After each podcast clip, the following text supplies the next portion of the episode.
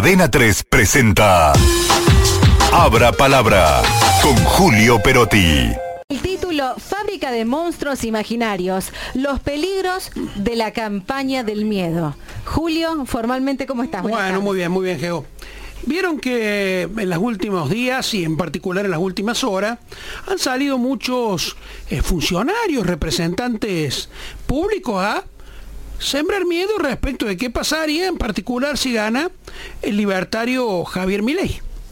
De, hecho, eh, hemos visto eh, gobernadores como, como Quintela decir que él renuncia si gana Milei, otros que dicen, bueno, no vamos a poder pagar los sueldos, eh, se arman reuniones donde se trazan panoramas casi apocalípticos, y la verdad que esto de la política del miedo es una táctica que suele generar debate y controversia, ¿no? En una campaña electoral, ¿no?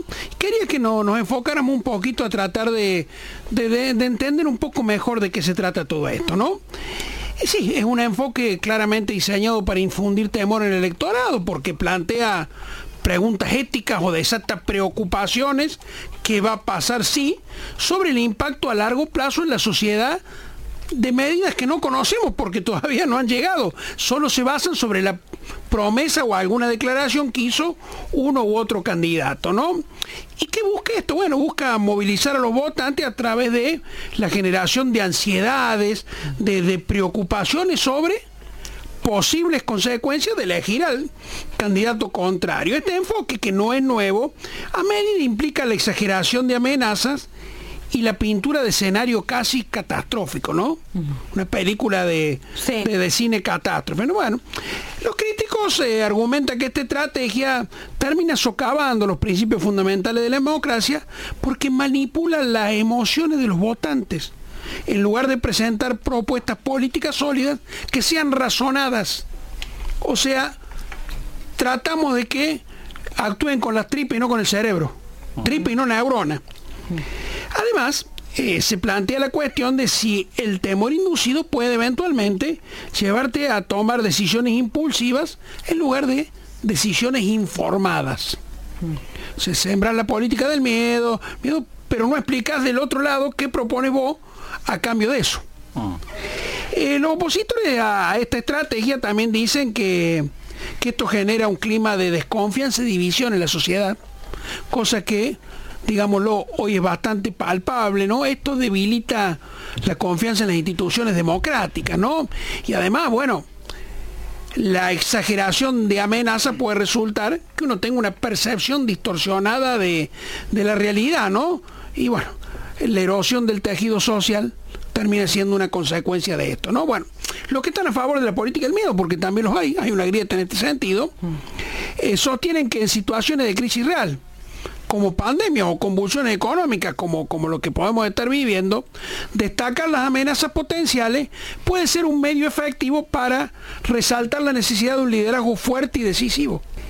Eh, en tales circunstancias, dicen, la política del miedo puede ser un recordatorio necesario de las consecuencias de adoptar una decisión equivocada. Como verán, tenemos este, dos bibliotecas Sí, eh, recuerdo un documental sobre cómo utilizaron las, las redes sociales en la campaña, por ejemplo, de Donald Trump, donde te bombardeaban justamente con una campaña política que apuntaba al miedo, a generar miedo, porque vos cuando tenés miedo no, no razonás, no pensás. Entonces lo que prima es la emoción y no el razonamiento. Entonces, Donald Trump fue uno de los que utilizó la campaña del miedo a través del bombardeo en las redes sociales. Y acá eh, me acuerdo que también más en los hospitales había puesto un, bueno, con mi ley te va a costar tanto una operación, con la Burris tanto, en los colectivos, también. Hoy apareció en ANSES también. En ANSES apareció, eh, hay, hay, hay, en distintos lugares y distintas fuentes y formas mucho más sutiles incluso que un cartel que es algo que queda a la vista.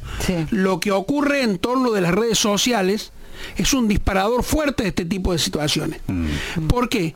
Porque por allí la política del miedo no viene directamente del otro lado, viene de sectores que uno no esperaría que estén en esa, esa estrategia y comienza esto a reproducirse. Digo, para, para llegar a tratar de llegar a alguna conclusión, digamos que es por lo menos arriesgado, ¿no? Y plantea este, dilemas éticos, eh, tiene implicaciones significativas para, para la salud de la democracia y finalmente la responsabilidad recae en los votantes para discernir si lo que tenemos al frente es una retórica alarmante y si del otro lado tenemos eh, propuesta fundamental. En última instancia, la efectividad y la ética son de de esta táctica son cuestiones que la sociedad y los líderes políticos deberían sopesar cuidadosamente en busca de un equilibrio que garantice elecciones transparentes, un proceso democrático saludable.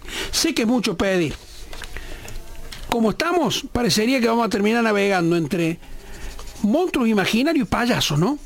Aunque muchos de los payasos también pueden dar miedo. La 3 presentó Abra Palabra con Julio Perotti.